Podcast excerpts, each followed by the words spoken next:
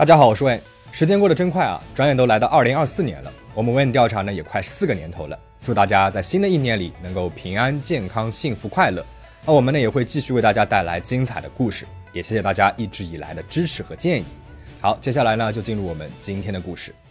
之前我们讲过韩国女团 T-ara 的巨魔事件啊，今天要讲的是另外一个韩国女团发生的事情啊，可以说和巨魔事件有一点类似，但是呢又好像不那么一样。二零一二年，一个韩国女子组合横空出世，他们的名字叫 A.O.A，意为 Ace of Angels。洗脑的歌曲、高挑身材、性感的服装、火热的舞蹈，让他们很快就在竞争激烈的韩国音乐界脱颖而出。凭借着短裙、短发、Like a Cat 等大热曲，稳定了地位，成为了家喻户晓的偶像组合。组合火起来之后，成员个人呢也受到了不小的关注度，可谓是四面开花。广告、巡演、演戏、综艺、发歌。正当大家以为 L.O.A 还能更上一层时，组合中的大姐朴草娥突然宣布因为身体原因退队。不过她退队不久之后，就传出来了恋爱绯闻，一时是谣言四起，传出来了她结婚啦、怀孕了，甚至是堕胎的传闻，让 L.O.A 呢也是蒙上了一层阴云，发展正猛的势头也是沉寂了下来。二零一九年。成员全民阿宣布不再与公司续约，并退出了组合，由此 A.O.A 从七个人的组合只剩下了五个人。大家都以为 A.O.A 呢会和其他的女团一样，打破不了七年魔咒，就此安静的退出历史舞台。没有想到，在一档爱豆竞演节目上，他们用精彩的舞台和实力惊艳了观众们。但就在他们要迎来第二个事业全盛期时，前成员全民阿一则意味深长的帖子，掀起了一场腥风血雨。二零二零年的七月三号，全民阿在自己的 Instagram 上公开了黑粉发来的私信截图，“滚吧，臭娘们”，并且附上了长篇文章，哭诉了这几年来自己的遭遇，直指自己在组合活动的十年里，曾经遭受一个队友的折磨，因此才选择了退队。根据全民阿的说法，父亲患胰腺癌时，他因为日程安排紧，没能够经常见到父亲，他为此很难过，在休息室哭了，却被某一个成员指责破坏气氛，直接是拉到了衣柜里教训。他当时因为太害怕，最后吃了神经安定剂和安眠药才能够入眠。而自己呢，因为那个姐姐的折磨，不仅没能够为父亲守终，最后还放弃了心爱的职业和组合活动，退队后呢，也没有了活动，失去了人生方向。大众呢是惊愕不已啊，也很快的从他的描述当中找到了加害者，也就是 A.O.A 的队长申志明。网友们纷纷来到了申志明的 ins 下，要求他做出解释。对此，申志明呢只回应了两个字儿：小说，暗示全民阿说的事情全都是编造的，并非事实。他的这一回应再次让全民阿情绪失控，再次发布了帖子，写道：“姐姐，你这样会受天罚的，停下吧，有证人也有证据。”根本没有必要听两边的说法，因为我什么都没有做错。在韩国娱乐圈里，排挤和霸凌一向是最敏感的话题。全民阿的爆料，再加上之前队内大姐朴草娥的退队，让众人更加坚信了 A.O.A 内部肯定是发生了严重的矛盾。事件逐渐闹大了，出现了各种各样的推测。但是 A.O.A 的经纪公司呢，依然保持着沉默。到了七月四号的凌晨，全民娥再次发帖。称今天成员们和公司职员来到了自己的家里，双方进行了对话，但是申志明的态度让他感到很不满。刚开始志明姐姐发着火进来，我感到很无语。我问她这是来道歉的人的表情吗？吵了一番之后，姐姐还问刀在哪里，是不是只有自己死了才行？啊，即便是这样。他称自己还是决定接受申志明的道歉，今后会努力继续治疗，不再轻易的做出错误的选择，也不会再掀起风波，好好过自己的人生。随即，申志明在自己的 IG 账号上公开了道歉信。虽然短短的文章无法解释一切，但是我真心的表示歉意，是我缺少引领队伍的能力，是我的错误，我感到非常后悔和自责。在组合里一起相处时，是我没能好好理解明阿，没能够细心的照顾他。昨天我哭了又哭，求了又求，但我认为明阿这么多年来对我所积累的情绪，应该无法轻易的消散。文章当中，申志明没有承认自己对明阿霸凌，只称自己作为队长没能够引领好队伍，照顾好成员。而从他选择道歉的态度来看，还是能够看得出来他想要解决事情的决心的。但是申志明文章当中的字眼再次刺痛了全民阿，他再次情绪激动地发起铁控诉：求了又求，哪怕要走，我也要把该说的话说完再走。昨天你不是说为了让我走上正轨才这样对我的吗？那你那个时候还带男人回宿舍发生性关系？你自己先走上正道吧，至少不该说谎啊！全民阿还几番晒出了自己的手腕图片，手腕上尽是割伤后的伤疤痕迹。全民阿的文章再一次的激怒了大众，网友们表示：“哎呀，没有想到在镜头面前直率开朗的申智明竟然是这种人啊！霸凌组合成员还不够，私生活也是如此的混乱。”纷纷对全民阿表示同情，希望他能够摆脱过去的阴影，重新开始新的人生。但是全民阿在此之后还是做出了极端的选择，他在 IG 上面留下了寻短的暗示帖，还好被经纪公司及时发现，送到了医院，保住了性命。而加害者申志明，他宣布退出 A.O.A，中断了所有演艺活动。A.O.A 成员们呢，也因此受到了不小的影响。计划中的组合活动就此泡汤，出演电视剧的其他成员也被网友抗议，要求下车。就此，曾经辉煌一时的偶像组合 A.O.A 成为了众矢之的，天使组合变成了霸凌组合。然而，在过去了一年后，二零二一年的七月份。舆论突然有了反转，起因呢是全民阿在一次直播当中进行了爆料。在这次长达两个小时的直播当中，他不仅详细的描述了自己悲惨的童年经历，还称自己从小呢就要背负起家里的重担，中学时还曾经被男同学们集体施暴和侵犯，还提到了申志明在自己减重的时候如何对他进行侮辱身材等等。但有人发现，全民阿在直播上的一些描述和他一年前的说法自相矛盾。比如，他一年前说因为申志明才没能够为父亲守钟，那直播上呢却称当时经纪人送自己来到了医院，是自己怕哭得太凶影响行程才只待了五分钟，而实际上呢，在全民阿父亲过世之后，他有一个月的时间都没有参与组合的活动。这个时候，其实大部分人呢还是站在全民阿这一边的，但是之后发生的大大小小事件，令人是目瞪口呆。让人开始怀疑霸凌这件事情的真相了。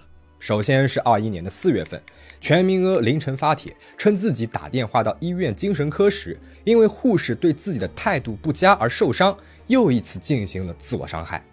啊，根据他的说法，电话当中护士的态度非常不亲切，让本就心情低落的自己更加的痛苦。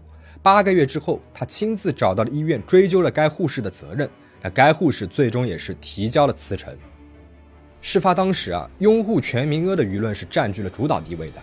护士不仅挨骂，还差点被人肉。但是也有人开始质疑了，他们觉得，哪怕护士真的是做错了，但因为接听一次电话时不够亲切，就要被投诉到辞职吗？这是严重到需要自我伤害的行为吗？如果是这种程度的敏感，那 A.O.A 霸凌事件时的说法，是不是也该重新的进行评判呢？一波未平，一波又起。二一年的六月份，又有网友曝光全民阿当小三，勾引了自己闺蜜的男朋友。该网友称，闺蜜和男朋友刘某已经交往了三年多了，但就在最近，全民阿在明知刘某有女朋友的情况下，还先私信了他，以此为开端，两个人开始了频繁的联系。那有一次，刘某谎称要去和朋友见面，离开了同居房之后，却是与全民阿一起度过了两个晚上。闺蜜还在担心为什么联系不上男朋友，而第二天呢，却在全民阿的社交平台上看到了她和自己男友的亲密照。闺蜜第一时间就私信了全民阿，质问她是否和自己的男朋友交往了。没有想到全民阿却装作不认识她，还称自己呢是等刘某分手之后才开始正式交往的。但是两个人的第一次接触呢，是在他们正式交往十天之前。当时刘某的社交平台上挂满了和女朋友的照片啊。全民阿夸赞了刘某挂在社交平台上的画，还拜托他给自己也画一幅，称会亲自去取。网友们呢对此发表了质疑啊，哪怕再满意画作，作为一个名人，他说要亲自去取也很不正常啊。网友们还说，刘某根本就不是什么专业的画家，画画实力甚至是不如中学生，全民阿只不过是找借口在接近刘某罢了。那在该事件曝光之后，全民阿还谎称自己还收到了刘某前女友的父亲发来的威胁恐吓的短信，但其实那些短信呢是前女友父亲发给刘某的。刘某在舆论的强烈攻势下，不得不发表自己的立场，承认自己是出轨了，今后再也不会和全民鹅扯上关系。他还提到，在短短的几天的相处当中，自己不仅被全民鹅打了，在说要分手之后，还从全民鹅及其母亲那里收到了二十张自我伤害见红的恐吓图片。虽然该事件和 A O A 事件并没有什么直接关系。但是明阿总是想办法逃避自己的错误和责任，为此不惜说谎，也让人们产生了疑心，开始怀疑他会不会有故意夸大或者是扭曲事实的倾向。A O A 霸凌事件当时几乎所有的内容都是他单方面说的，又因为他过激的反应和自我伤害举动，其他成员和公司呢也几乎没有再怎么发表立场。那么会不会 A O A 事件当中也存在着这种夸大呢？一年之后，A O A 事件时的细节和疑问点再次受到了关注。九月份，韩国知名狗仔媒体地社公开了二零二零年七月四号那一天，A O A 成员去到全民阿家里对谈的全部对话，又掀起了一场新的风波。根据地社发表的内容，两个人在二零二零年七月份，也就是全民阿在 IG 发长图文之前，已经和好过一次了。当时申志明的父亲过世了，全民阿去到了葬礼，申志明还因为之前的矛盾道了歉，两个人是哭着拥抱了很久。这个时候，两个人对话里还看不出来一丁点的矛盾。但是仅仅过去了两个月，全民阿突然就公开狙击了申志明，两个人的关系又回到了原点。后来七月四号去全民阿家的那一天，除了当事人申志明和全民阿，几乎所有成员和工作人员都在现场。包括退出了组合的草娥，但是两个人对话根本就没有实质的发展。志明不停的哀求，都是我的错，对不起。但是明阿呢，却怎么也不肯接受道歉。你根本都记不住了，这算什么道歉啊？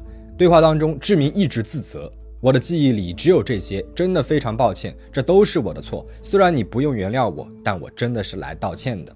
他也向明阿解释了自己当时的立场。作为队长，我希望你能够走上更好的道路，所以直接说出来了。我不知道这些对你造成了伤害和痛苦，但哪怕是这样，两个人的想法差异呢，也没能够缩小一点。作为大姐的草娥也不得不出面调解中和，而其他成员们呢，也表示希望明娥能够放下往事，接受道歉。两个小时的调解之后，明娥表示自己愿意接受道歉，并且约定不再发帖。但是在志明上传了道歉文之后，明阿依然不停的发泄式的发帖，多次通过节目和直播提及了 A O A 霸凌事件。志明退出娱乐圈之后，对事件再也没有做出过任何的反应。但从那之后到二零二零年的五月份，明阿呢却不停的给志明发去了私信，内容是难以置视。志明啊呀，看到了就该回信啊，你都不生气吗？得来打我才是啊！你还是人吗？你是杀人魔！你不是在我家里找刀吗？我现在有很多刀，你都不敢刺我吧？哈哈哈哈哈哈！只要你活着，我活着，我就要报仇。志明啊，我不会忘记你对我做的，对我说的，我一定会报复给你的。你等着吧，你惹错人了。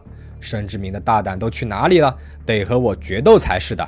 我去也可以，你来也可以。你这妓女，志明的胆子都死了吗？你妈妈在干嘛？别人家女人因为她女儿都要死了，她都没有自责感吗？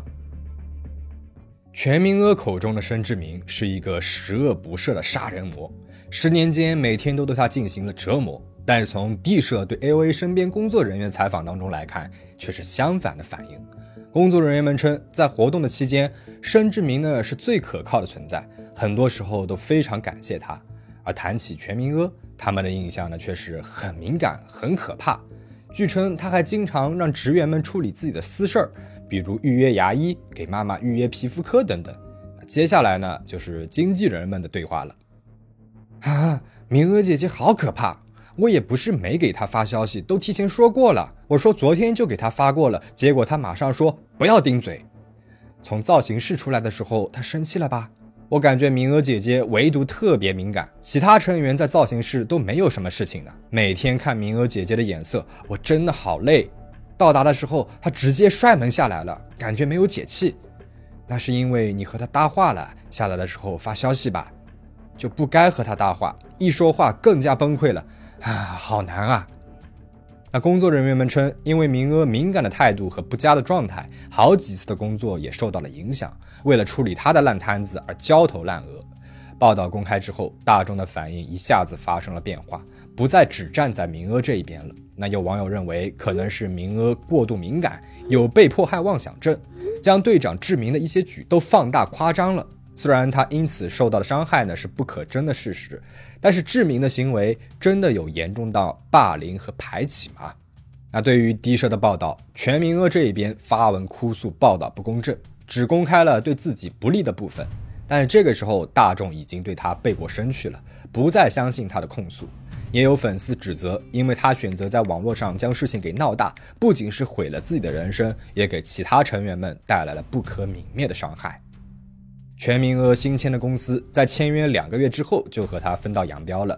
没有了公司之后，他的行动是更加的放肆无忌，公然发布了和男朋友在禁烟的酒店室内抽烟的照片，又一次受到了网友的抨击。一直到二零二二年的七月份，沉寂了两年的申志明宣布要复出演艺圈，开始出演节目，而全民阿呢，却以其他的方式出现在了大众面前。二零二三年二月份，全民阿因为从事聊天兼职而被诈骗了数千万韩元，和警方报了警。他称自己在找兼职的时候，对方公司告诉他，只要在聊天室和男性聊天，就可以积累积分来兑换现金，是一份高保障、高收入的兼职。此后，他试图和该公司换取价值八百万韩元的积分，但是该公司呢以换钱需要提高等级为借口，不断的向全民阿索要现金，共分六次敲诈了一千五百万韩元，甚至在对话过程当中发现他是偶像出身的艺人后，还威胁说要散发他在聊天过程中给男人发的腿部照片。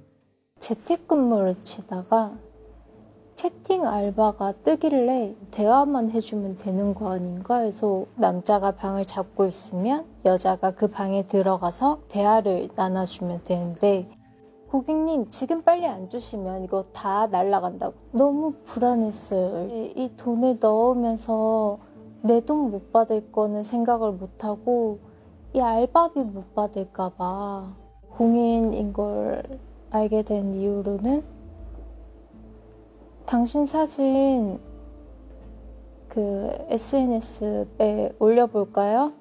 부터 시작해가지고 다른 멤버들 두 명의 사진을 보내달라는 협박 내용도 있었어요. 그러면은 1,500만 원을 돌려주겠다. 그리고 너의 사진도 지워주겠다. 但这呢也不是他第一次被骗了。 一个月前，他才发帖说自己在二手交易平台购买名牌包时被骗了五千万韩元，却没有收到货品，对方已经携款潜水了。网友们呢也都纷纷的惋惜啊，曾经在舞台上那么耀眼的爱豆歌手，如今呢却沦落到出卖色相和男人聊天来赚钱。他的人生好像从那天在 IG 上发帖之后就无法再回到正轨，越来越偏离了轨道。啊，事件到这边就讲完了。这一切错误的源头究竟是申志明给全民阿留下的伤害，还是全民阿的玻璃心所致？外人不得而知。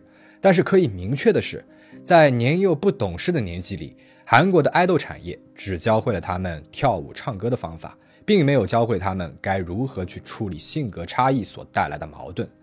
在每天只能够睡上两三个小时的行程里，他们只能够机械化的去应付喘不过气来的行程，根本就来不及注意自己是不是因此患上了心理疾病。idol 是一份职业，而成员们则是要天天一起相处的同事。但是韩国社会却要求爱豆组合展现出同事以上家人的形象和感情，这也导致了他们得在镜头面前时刻保持和睦亲密的面貌。但哪怕是再亲密的家人，也总会产生矛盾。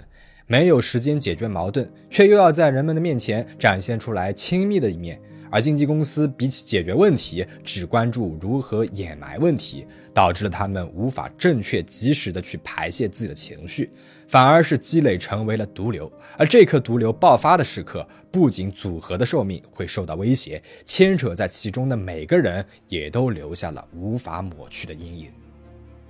那你对这起事件是怎么看的呢？欢迎留言讨论，我们下期再见。